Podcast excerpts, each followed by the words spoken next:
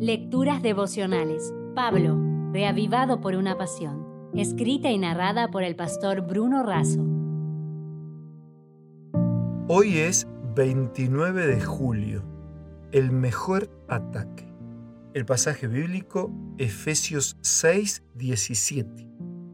Y la espada del Espíritu que es la palabra de Dios.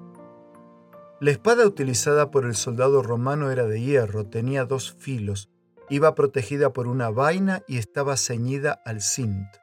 En la Biblia, la espada es símbolo de la guerra, de divisiones, de palabras violentas, de justicia divina y de la poderosa y penetrante palabra de Dios. La espada romana era un arma ofensiva.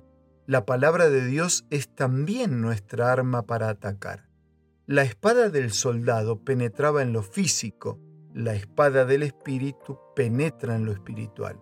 Una llega al cuerpo, la otra llega al corazón. Pedro atacó con una espada romana hasta que aprendió a usar la espada celestial. Moisés quiso usar la espada contra Egipto hasta que aprendió que era mejor con la espada del espíritu.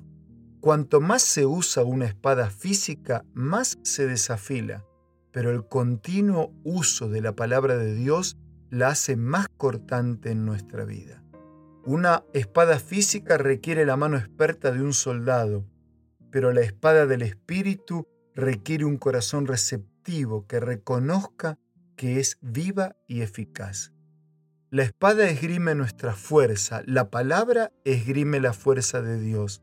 La espada lastima, daña y mata, mientras que la espada del Espíritu lastima para curar y dar vida. La espada del Espíritu es arma de defensa, de ataque y de conquista. Nos defendemos del mal, atacamos el mal y conquistamos vidas para el Señor. ¿Puedes imaginar lo que sucedería si nosotros tratáramos a la Biblia igual que tratamos a nuestro celular? Es decir, si lleváramos la Biblia siempre a mano, si le diéramos una mirada varias veces durante el día, si la buscáramos con desesperación cada vez que nos falta, si la usáramos para mandar mensajes a nuestros amigos, si la tratásemos como si no pudiéramos vivir sin ella, si las regaláramos a nuestros hijos para estar siempre en contacto con ellos, si fuera nuestro Google como permanente buscador de soluciones, si le dedicáramos horas y horas por día, como algunos le dedican a su celular. A diferencia del celular, la Biblia nunca queda sin señal, sean las montañas o el mar, nunca sin servicio ni buscando red. No debemos preocuparnos por el crédito, es ilimitado. Jesús ya lo ha pagado para siempre. Por eso, muy bien decía Jesús, no solo de pan vive el hombre, sino de toda palabra que sale de la boca de Dios. Con esa frase y con un abrazo de cariño y de respeto de mi parte, te dejo la última frase de nuestra reflexión de hoy. La vida es un ataque permanente al mal en la búsqueda del bien y la victoria eterna.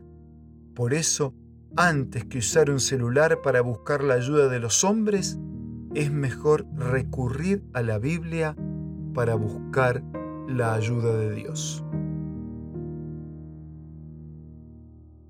Si desea obtener más materiales como este, ingrese a editorialaces.com.